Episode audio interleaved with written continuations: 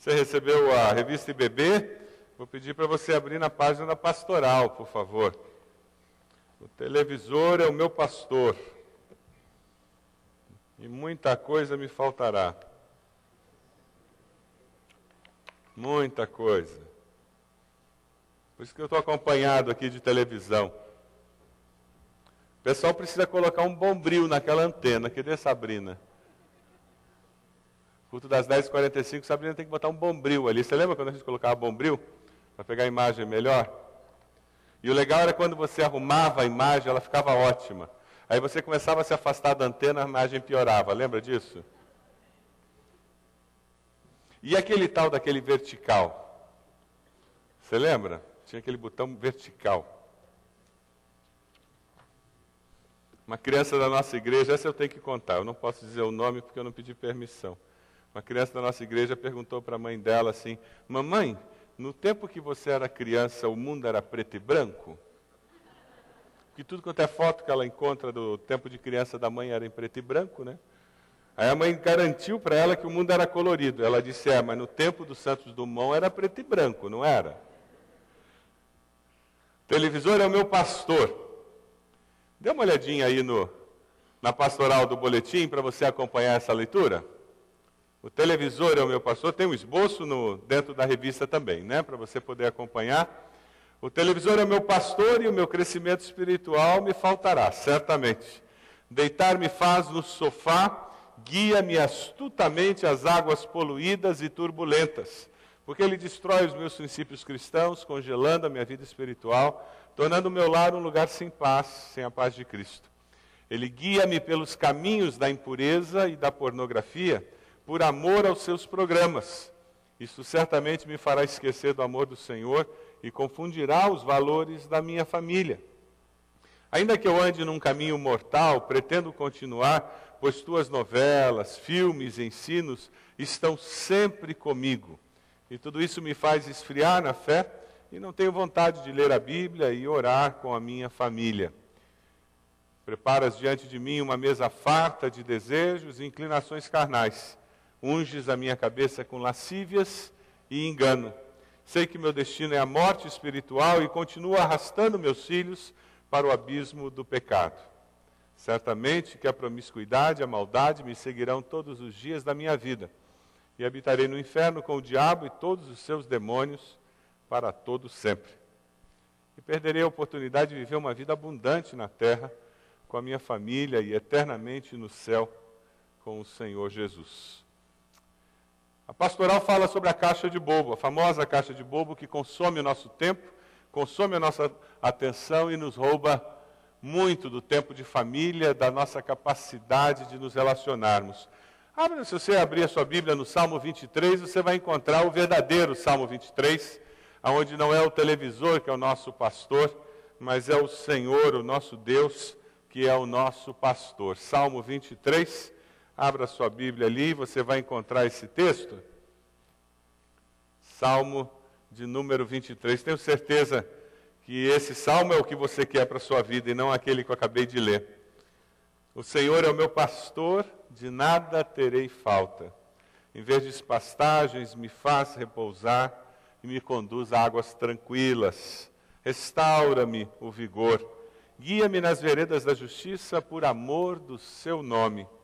Mesmo quando eu andar por um vale de trevas e morte, eu não temerei perigo algum, pois tu estás comigo. A tua vara e o teu cajado me protegem. Preparas um banquete para mim à vista dos meus inimigos. Tu me honras, ungindo a minha cabeça com óleo, fazendo transbordar o meu cálice. Sei que a bondade e a fidelidade me acompanharão todos os dias da minha vida e voltarei à casa do Senhor enquanto eu viver. Não é verdade que é isso que nós queremos para a nossa vida? Que é isso que nós queremos para a nossa família? O que, que teria impedido a gente de experimentar isso em casa? Por que, que às vezes é tão difícil nós experimentarmos isso no nosso lar? Pergunte à pessoa ao lado. Por que, que tantas vezes nós, ao invés de termos o Senhor como nosso pastor, nós temos o televisor como nosso pastor? Pergunta à pessoa do lado aí. Por que, que às vezes quem cuida da gente, quem cuida dos nossos filhos é o televisor e não o Senhor?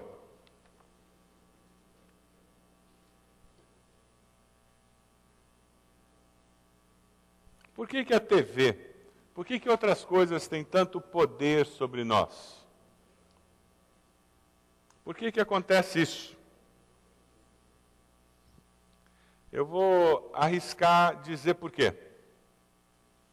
Porque nós não priorizamos o que é prioritário. E isso gera um problema muito sério na nossa escala de valores. E como a nossa escala de valores está bagunçada, aí as nossas decisões não refletem as prioridades que nós deveríamos ter. Alguns de nós até têm uma lista de prioridades muito claramente definidas na nossa mente. Alguns dizem, não, para mim é Deus, família, igreja. Já deve ter ouvido falar isso. Outros dizem, não, é Deus, igreja, família.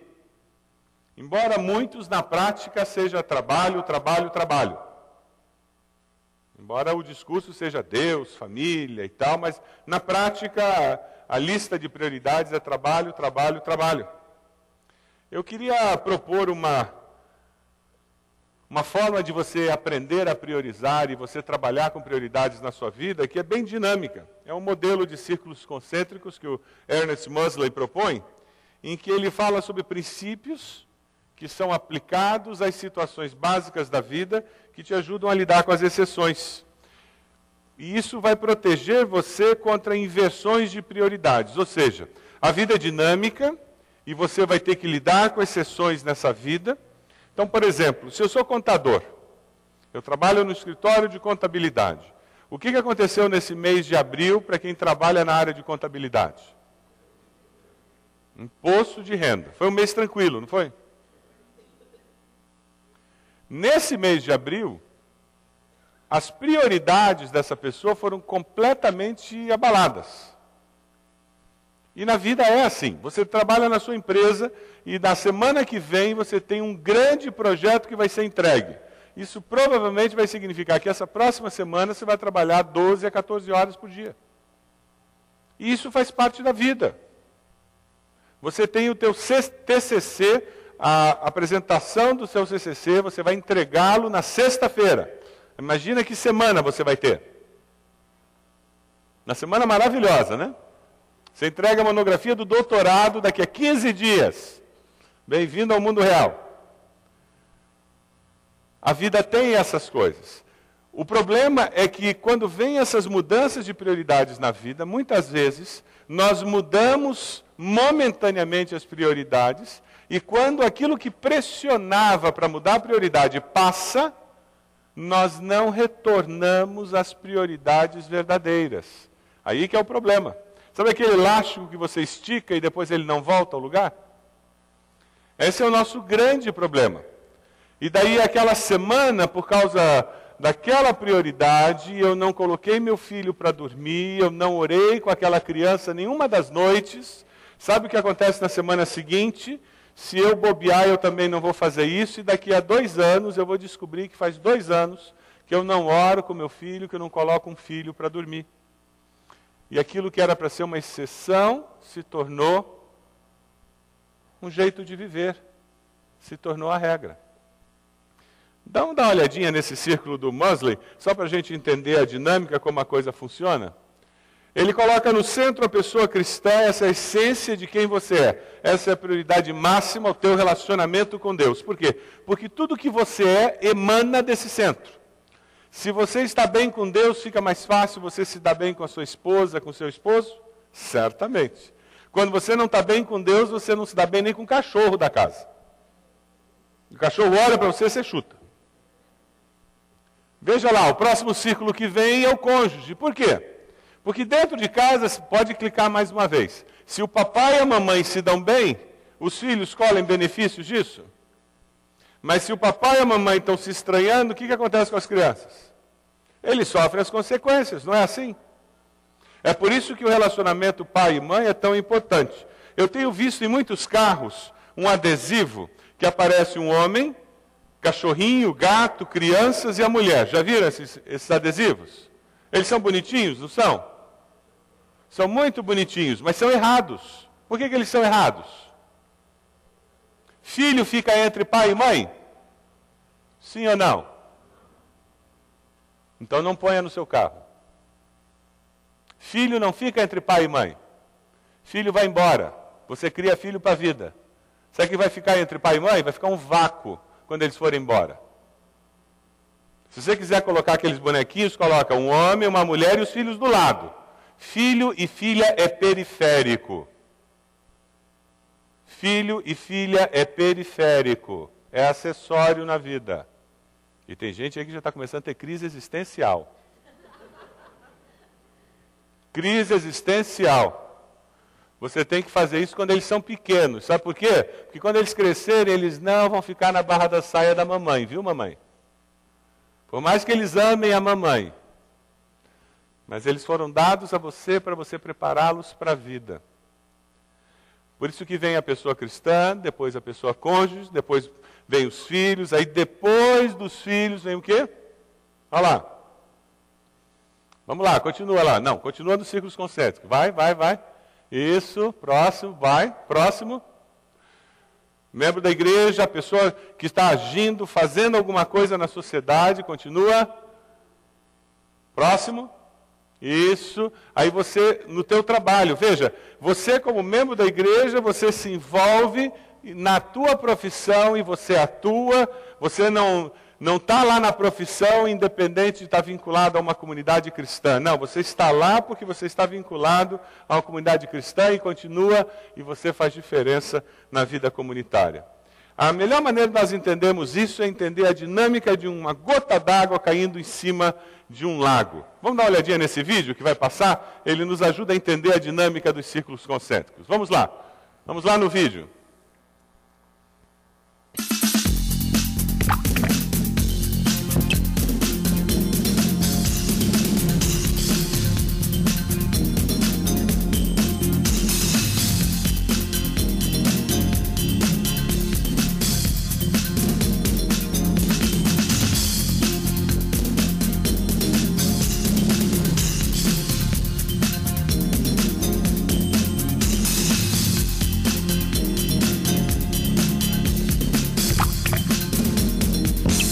Vida tem essa oscilação, mas porque eu sei as prioridades, eu coloco os círculos no lugar certo. E eu posso até ter um mês de abril louco, porque eu sou contador. Mas a hora que eu entreguei à meia-noite a última declaração, eu volto para o equilíbrio dos círculos concêntricos. E eu retorno ao equilíbrio da vida. Por quê? Porque aquilo foi uma exceção. Eu posso ter passado 15 dias muito difíceis por causa da internação de, de um parente. Mas a hora que aquela internação termina, eu retorno ao equilíbrio da vida que é necessário. Sabe por que isso? Quando eu priorizo o que é prioritário, aí eu consigo manter como prioridade aqueles círculos interiores. Aí fica mais fácil nós entendermos a prioridade que nós vamos estar falando hoje, que é a educação cristã dos nossos filhos. A educação religiosa dos nossos filhos, que deve acontecer dentro de casa. O princípio bíblico básico da educação religiosa dos nossos filhos passa por convivência de pais com filhos. E esse é o maior desafio da sociedade contemporânea. Convivência. O texto que nós lemos no começo do culto que você pode abrir na sua Bíblia em Deuteronômio 6, de 4 a 8, ele fala sobre convivência. Deuteronômio 6, de 4 a 8, é um texto que reflete uma sociedade rural. Deuteronômio 6, de 4 a 8, fala de pais que passavam o dia inteiro com os filhos. Eles iam para a roça então eles viam o pai jogar a semente, viam o pai preparar a terra, eles viam o pai acompanhar o crescimento, tirar a erva daninha, eles viam a frustração do pai quando vinha um animal e estragava parte da plantação, eles viam o pai lidando com as frustrações e as alegrias do cultivo. E os, aqueles filhos percebiam o pai lidando com a dinâmica da vida. E dessa forma, eles eram preparados para a vida. A sociedade rural fazia isso. Quem foi criado na roça, quem foi criado no sítio, viveu um pouco disso. Porque os homens iam para a roça e as mulheres ficavam em casa, e elas viam a mãe se frustrando com o pão que queimou, se frustrando com a massa que não deu o ponto certo, e se alegrando porque ficou tudo ótimo, e, e nesse processo de ver o pai negociando o gado, ver o pai negociando a plantação, conseguindo um bom preço, ou, ou sendo enganado por alguém, e como ele reagia aquilo, aqueles filhos eram treinados para a vida. Quando nós pensamos em educação religiosa, nós temos mania de achar que é só vinculado a coisa de igreja. Quando Deus pensa em educação religiosa, o que Ele está pensando é em vida, porque Deus nos vê como um ser integral. A educação religiosa prepara a pessoa de forma completa para a vida. E é isso que Deus está falando para mim como pai, para você como pai, para você como mãe que nós temos a tarefa, o privilégio, a responsabilidade de treinarmos nossos filhos para a vida. O nosso problema é que nós vivemos no, na, numa era pós-era industrial. O que, que aconteceu na era industrial? Foram criadas as indústrias, as linhas de montagem. Então os pais saíam de casa, deixavam os filhos na creche ou na escola e iam para o trabalho. A partir desse momento, a família foi desmembrada e agora os pais passam a maior parte do dia longe dos filhos e os filhos são criados por pessoas que têm valores, religião diferente dos pais.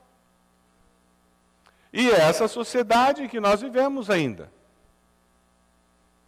E esse é o grande desafio, porque nós voltamos do trabalho hoje cansados e encontramos filhos que conviveram a maior parte do dia com pessoas que têm valores que não são necessariamente os seus valores, que têm interesses que não são necessariamente os seus interesses. E que estão formando a personalidade, formando os interesses dos seus filhos. Esse é o grande desafio que nós temos como família. Existe uma tendência muito forte no momento em que várias pessoas estão voltando a trabalhar em casa. Meu filho Fernando, ele praticamente 80% do tempo que ele trabalha, ele trabalha em casa através do computador. Então é uma situação nova que está acontecendo ao redor do mundo. Muitos profissionais estão trabalhando boa parte do seu tempo em casa. Para a empresa é mais barato, ele não tem que ter um espaço para aquele funcionário, e para o funcionário é mais barato, porque ele não gasta tempo nem gasolina para ir trabalhar e voltar. E isso vai trazer os pais de volta para casa, esse movimento que está acontecendo pós-era industrial. Mas é interessante porque nós ainda lidamos muito com esse modelo da era industrial, em que os filhos vão para um lado e os pais para o outro. E nós temos que saber educar nossos filhos dentro desse modelo. O princípio qual é? É convivência. Por isso que a pastoral hoje, pensando em educação religiosa dos filhos, é desligue a TV. Por quê? Porque eu creio que o grande ladrão do nosso tempo, o grande ladrão da convivência familiar é a televisão. Eu diria até que existem outros ladrões dentro de casa, sem dúvida. Mas a televisão é o nosso grande ladrão, seja passivo ou ativo. Em algumas casas ela fica ligada permanentemente, mesmo que ninguém esteja assistindo. Ou seja, ela é uma grande intrusa. E quando ninguém está fazendo nada ou falando nada, adivinha quem está falando. Ou seja, naquela casa nunca existe um silêncio. Porque sempre tem alguém dando opinião. E se não tem alguém da casa dando opinião, esse alguém é a Globo, é a Record, é a Band. E em outras casas, todo mundo fica que nem um saco de batata no sofá, olhando para aquela caixa de bobo, passivamente. A igreja não pode, a igreja não consegue dar a educação religiosa que os nossos filhos precisam. Não é esse o papel da igreja, e mesmo que ela quisesse fazer isso, uma hora, duas horas, quatro horas por semana, ela não vai dar conta. Faz as contas aí, sete dias por semana. Esse privilégio, essa responsabilidade é dos pais. O que a igreja pode fazer é se tornar uma parceira de você, pai e mãe, para educar os filhos. Eu queria investir um tempo nessa mensagem, compartilhando um pouco da experiência que eu e Ed tivemos criando nossos filhos e vou tentar trazer algumas experiências de algumas famílias da nossa igreja. Graças a Deus, nós temos muitas famílias em nossa igreja que têm muitas experiências positivas de como eles tentaram burlar o espírito da época e como eles tentaram compartilhar e conviver com os filhos dentro dessa sociedade que desagrega a família. Graças a Deus, nós somos uma igreja assim, onde muitas famílias conscientemente têm investido nos filhos e têm investido em cultivar relacionamentos que fazem diferença. Pensando em filhos pequenos. Então, o que, que nós podemos fazer quando nós pensamos em, em filhos pequenos para cultivar essa convivência? Aí vocês estão vendo fotos do Fernando e da Luísa quando eles eram pequenininhos, que eu coloquei aí. O pessoal que está mais tempo na igreja deve lembrar, aquela foto ali de baixo foi desse jeito que eles chegaram aqui. Com essa Luísa daquele tamanho, o Fernando tinha seis anos. Ah, quando eles eram pequenos, o que a gente fazia era literalmente isso mesmo. A gente desligava a televisão e a televisão era controlada lá em casa. Ela não era ligada por eles quando eles queriam. Tinha horário para se ver televisão e tinha programa selecionado que eles podiam ver. Nós incentivávamos muito o assistir DVDs, que na época era VHS. Nós fazemos parte de uma geração privilegiada. Nós temos muitas histórias bíblicas em DVDs. E nós podemos usar isso para abençoar nossos filhos. Nós tínhamos muitos livros de histórias bíblicas. E isso estavam espalhados pela casa.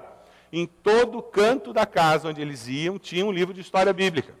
Porque nós queríamos que eles tivessem a oportunidade de pegar aqueles livros a qualquer momento.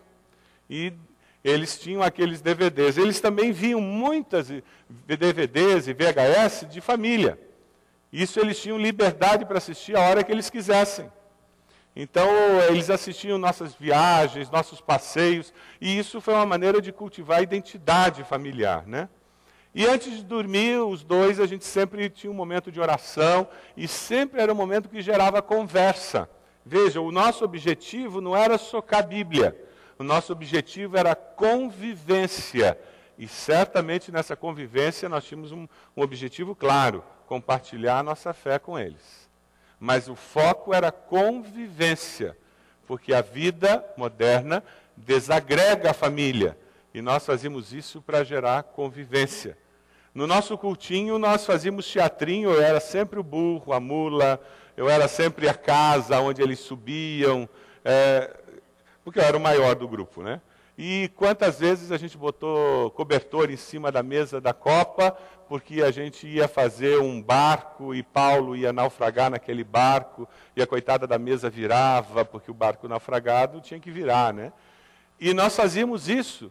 E é impressionante como a noite é longa quando você não liga a TV. Você já experimentou não ligar a TV uma noite? Ou já quebrou a TV na sua casa e você ficou sem televisão uma noite? Faça um propósito Passe um dia sem ligar a televisão, você vai ver que dia é longo. A gente não faz ideia como as horas são longas quando não tem a caixa de bobo ligada. É impressionante. Ah, quando, quando a, a, televisão não é ligada desde que você chegou em casa, eu faço o teste. Lá pelas nove horas, você vai dizer, já deve ser umas onze, né? Aí você vai olhar o relógio, são nove ainda. Porque você vai fazer muita coisa e a interação vai ser muito intensa, porque vocês vão ter condições de dar atenção direta um para o outro. Como que a igreja tem entrado nessa parceria com filhos pequenos? Como que nós temos procurado apoiar a, as famílias com filhos pequenos? Nós temos a escola bíblica dinâmica, nós temos classes para as crianças, nós temos cultinho, nós temos nas células uma programação especial para as crianças, nós temos acampamento, acampa dentro, colônia de férias, temos a Semana Juba. Nós temos uma videoteca. Você sabia que nós temos uma videoteca? Quantos sabem que a nossa igreja tem uma videoteca? Legal. Nós temos mais de 400 títulos na videoteca. Quantas igrejas têm essa, essa bênção? Uma equipe da nossa igreja foi instrumento de Deus para que a gente tivesse esse recurso. Um recurso disponível para nós abençoarmos nossos filhos. É, eu queria mostrar aqui a foto de uma outra família da igreja que está tendo resultados porque eles têm investido com DVDs, revistas. Essas aí são minhas duas netinhas, né? Elas me adotaram, não foi eu que adotei, não, a virtude é delas. Elas que escolheram me adotar, e eu tenho uma foto delas lá em casa. Vocês estão vendo aquele círculo vermelho, aquele, aquele bichinho que está ali? Aquilo não é um bichinho. Aquilo ali é massa de modelar. A Luli, sabe o que ela fez? Ela fez um Moisés de massa de modelar e deu de presente de aniversário para Luísa. Por que, que uma menina daquele tamanho, a mais novinha ali, ela pegou massa de modelar e fez um Moisés? Por que, que ela não fez uma outra boneca? Por que, que ela não fez um Homem-Aranha? Por que, que ela não fez um, um outra coisa? Por que, que foi Moisés que ela fez? Porque, de alguma maneira, os personagens que os pais estão expondo àquela menina, quais são? Personagens bíblicos. Esse é o momento de nós expormos nossos filhos a personagens bíblicos, encharcarmos a mente deles com verdades da palavra, com histórias da palavra. Por quê? Porque dessa forma, quando eles crescerem, eles terão um referencial. Eu tenho um vizinho que é convertido há pouco tempo e tem um filhinho de dois anos. Nós estávamos na casa dele outro dia e ele me disse: Olha, eu estou adorando ver os DVDs com meu filho, porque eu não cresci indo para a escola bíblica. Eu estou aprendendo a beça. Se você se converteu como adulto, a minha sugestão, vá na videoteca, alugue vídeo de criança. E comece a assistir, se você tem filhos, assista com seus filhos. Você vai crescer muito. Mas são maneiras da igreja estar sendo parceira da família nesse desafio de criar os filhos. Filhos adolescentes, aí o papo é diferente, né? A conversa é outra. Eles têm que começar a ter o seu período devocional sozinho. É a hora que eles têm que começar a andar com as suas próprias pernas. O cultinho já não tem mais aquele teatrinho de, de, de eu virar bichinho, de eu virar burro, não tem mais teatrinho de se esconder embaixo da mesa. O cultinho agora é mais conversa. Eu me lembro que lá em casa, a alternativa que nós encontramos, e que até hoje nós fazemos o nosso cultinho assim, nós sentamos para almoçar, estamos almoçando, quem terminou de comer a comida salgada primeiro, já pega a Bíblia, nós usamos o nosso cultinho, o nosso andar diário da RBC, a pessoa já abre a Bíblia no texto, o resto está terminando de comer. A gente já começa a ler o texto bíblico, e depois já começa a ler a devocional que tem ali. Normalmente, quando está entrando na devocional, todo mundo já acabou de comer. Aí a gente já compartilha algum pedido de oração, já ora, e quando termina a oração, a gente já vai para a sobremesa. Foi dessa maneira que a gente conseguiu encontrar uma, um tempo para que no final da adolescência, entrada da juventude, nós conseguíssemos fazer o nosso cultinho doméstico. Talvez na sua família funcione. Se não funciona, busque uma outra alternativa. Mas a família não pode abrir mão do cultinho. Minha sugestão: se na sua casa tem uma televisão ligada nas refeições, desligue a TV. Tem muitas famílias que têm mania de ver televisão, Globo Esporte, todas essas coisas. E lá em casa foi uma briga permanente. Meu filho era louco por futebol. O sonho dele era ver Globo Esporte e almoçar com o prato na mão. E eu sempre disse para ele: nossa família é mais importante que Globo Esporte. E era uma opção que eu fazia. O, nós temos que fazer opções. E talvez a melhor alternativa que você pode fazer é tirar a televisão da Copa. Se na sua casa tem uma televisão na Copa porque a refeição é uma, uma das poucas oportunidades que a família tem para conversar. E triste, algumas famílias nem na mesa sentam para fazer as refeições mais, de tão desagregadas que elas estão, de tão desagregada que aquela estrutura familiar está. Como que a igreja tem, tem trabalhado nessa parceria com, com famílias de adolescentes? No médio, nós temos dado uma ênfase muito forte em vida devocional diária, pureza de vida. Temos a escola bíblica, temos os cultos dominicais, as células, acampamentos, a semana média, eventos, e eles já começam a se envolver em ministérios. Eu queria mostrar uma foto de uma família de nossa igreja, aquela que eu mencionei, o irmão Paulo Ormerode com o filho dele, ano passado, assumiram o compromisso de ler o Novo Testamento juntos. E muitas vezes o que eles fizeram foi isso: sentarem os dois e lerem o Novo Testamento juntos. Vocês podem imaginar na lembrança desse adolescente, começando a adolescência, a memória que ele vai ter para o resto da vida, que é a primeira vez que ele leu o Novo Testamento, quem foi o companheiro de leitura do Novo Testamento dele? Foi o pai. Puxa vida, ele perdeu muitos jornais, né? Isso fez uma diferença na vida dele. É, certamente o Paulo deixou de ver muita novela, né? Ele não é de ver novela. Mas você acha que foi um bom investimento? Convivência. Esse que é o segredo. Filhos jovens, vamos lá. Nesse momento eles têm que estar crescendo na vida devocional diária.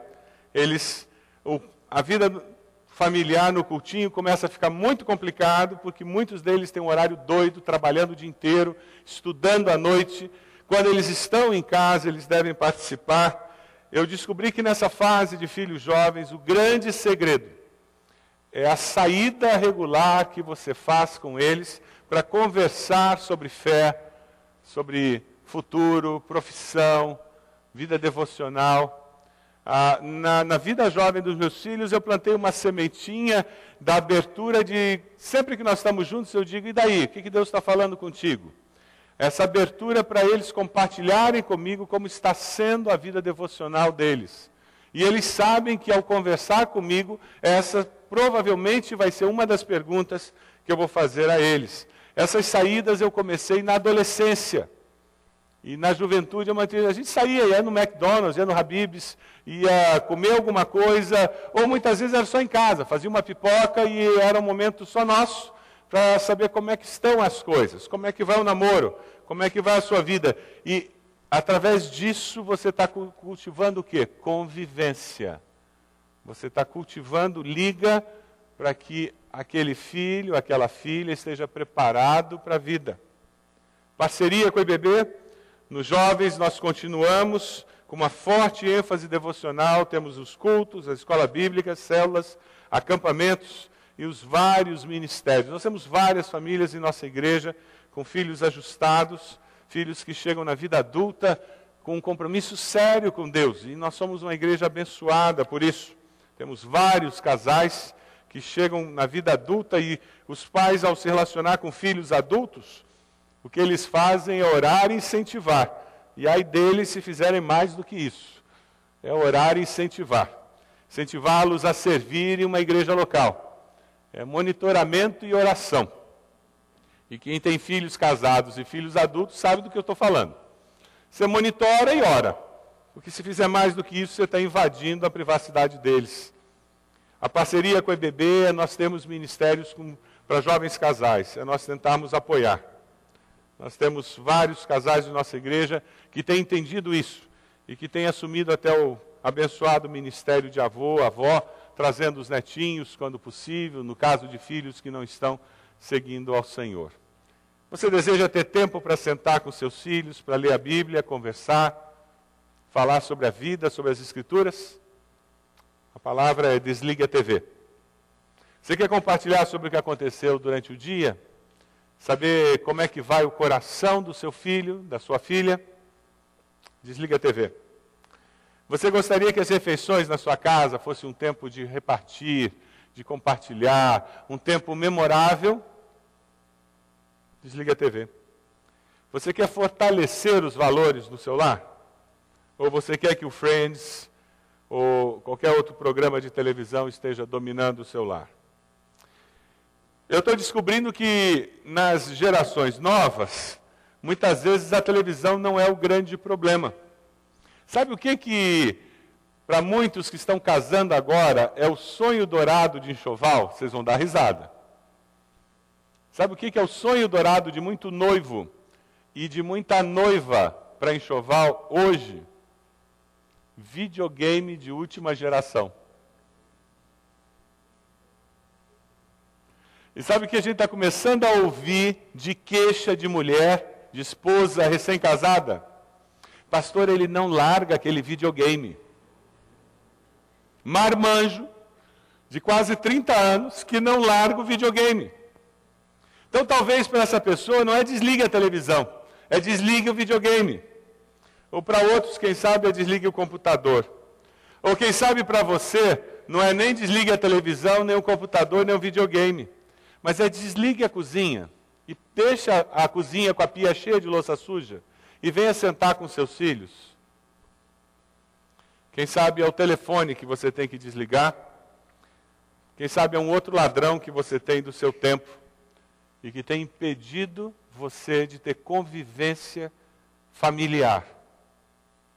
Se eu fosse resumir o tema dessa mensagem hoje é: nós precisamos encontrar tempo para conviver, para sair do superficial e nos conhecermos, para trocarmos experiências, para falarmos, para sermos ouvidos, para sabermos como vai o coração do outro, para ajudarmos o outro a crescer, para deixarmos o outro nos ajudar a crescer. Tiago é um texto que serve de ânimo para nós. Se alguém tem falta de sabedoria, peça a Deus. Vamos ler juntos? Se alguém tem falta de sabedoria, peça a Deus. E Ele a dará, porque é generoso e dá com bondade a todos. Porém, peçam com fé e não duvidem de modo nenhum. Qual é o grande ladrão de tempo na sua vida? Qual é o grande ladrão de tempo na sua vida? Meu desafio hoje é muito simples. O desafio de Deus para você hoje é muito simples. Você quer mudar? A pergunta é essa. Você quer ter mais tempo para investir nos seus relacionamentos, nos seus filhos, na família? Isso vai significar menos televisão, vai significar deixar a pia com louça suja, vai significar mexer menos no computador. Eu não sei o que vai significar para você. Como igreja, nós somos parceiros. Nós vamos ter devocionais à disposição para você nos balcões. Nós temos a nossa livraria com devocionais para você sentar com a família, ler um texto, para ter uma base para começar uma conversa.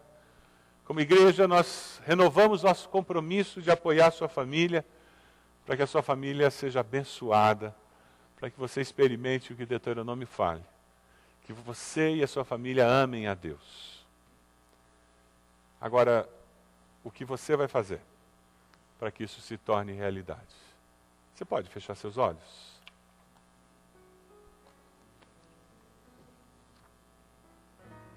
Esse é o tempo de decisão seu com Deus. Você sabe onde, onde as dificuldades estão, sem dúvida.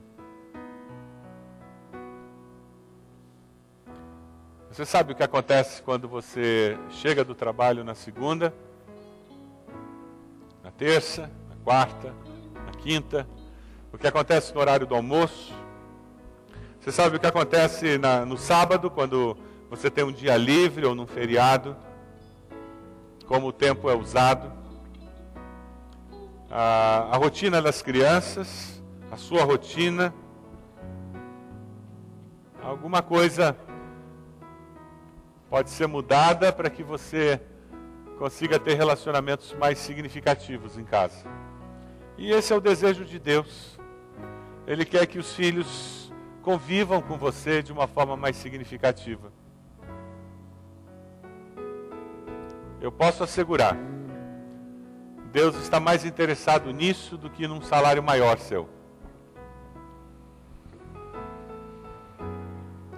O maior desejo de Deus é que o seu coração esteja sintonizado com o coração daquelas pessoas que você ama, seu cônjuge, sua esposa, seu esposo, seus filhos.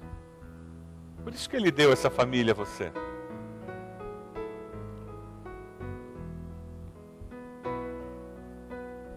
A banda vai começar a cantar. Enquanto eles estiverem cantando, eu vou pedir que você saia do seu lugar, venha até aqui à frente, se coloque de joelhos. E com esse gesto você está dizendo: Eu vou mudar uma coisa. Não pense em mudar o mundo, não. Mude uma coisa só, para melhor. Eu vou começar a fazer isso a partir de hoje. E ao colocar-se de joelhos aqui, você vai estar dizendo: Deus, eu vou mudar e eu estou confiando no teu poder para que essa mudança aconteça na minha vida. Vamos colocar de pé. Você está tomando uma decisão nessa manhã, venha até aqui à frente. Coloque-se de joelhos e depois eu gostaria de orar por você. Pedindo que o Espírito Santo de Deus o capacite a experimentar vitória nessa mudança, nessa decisão que você está tomando. Venha até aqui. Pode vir, coloque-se de joelhos. Palavra escondi guardada em meu coração, pra eu não pecar contra ti, Senhor. A tua palavra escondi, minhas vestes no sangue lavei, e das tuas águas bebi para ser uma oferta agradável a ti. Minha vida a ti consagrei. Meus bens e talentos são para te servir. Meus dons preciosos são teus. Não vejo razão da minha vida sem ti. Tu és meu Senhor e meu Deus. Assim como o fogo refina o ouro, vem tua obra em mim completa, até que o mundo possa ver tua glória em meu rosto brilhar. Vamos orar, irmãos? Deus amado, o Senhor conhece o coração de cada um que está aqui. E nós sabemos que o seu desejo é dar vitória a cada um deles. E é no nome de Jesus que nós oramos.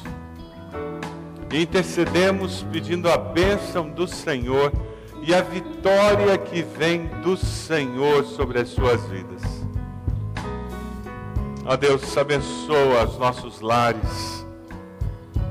Permita que em nossos lares nós possamos descobrir como nos relacionarmos de forma significativa, como termos uma convivência que nos aproxime do Senhor, como nos unirmos e descobrirmos o que o Senhor planejou para nós como família. Ó Deus, é tão fácil nós nos isolarmos do nosso egoísmo, fazendo aquilo que nós gostamos perdermos a bênção de conviver mais perto um do outro. Ó Deus, como igreja, nos ajude a estarmos abençoando as famílias e ajudando-as a estarem cada dia mais firmes e fortes.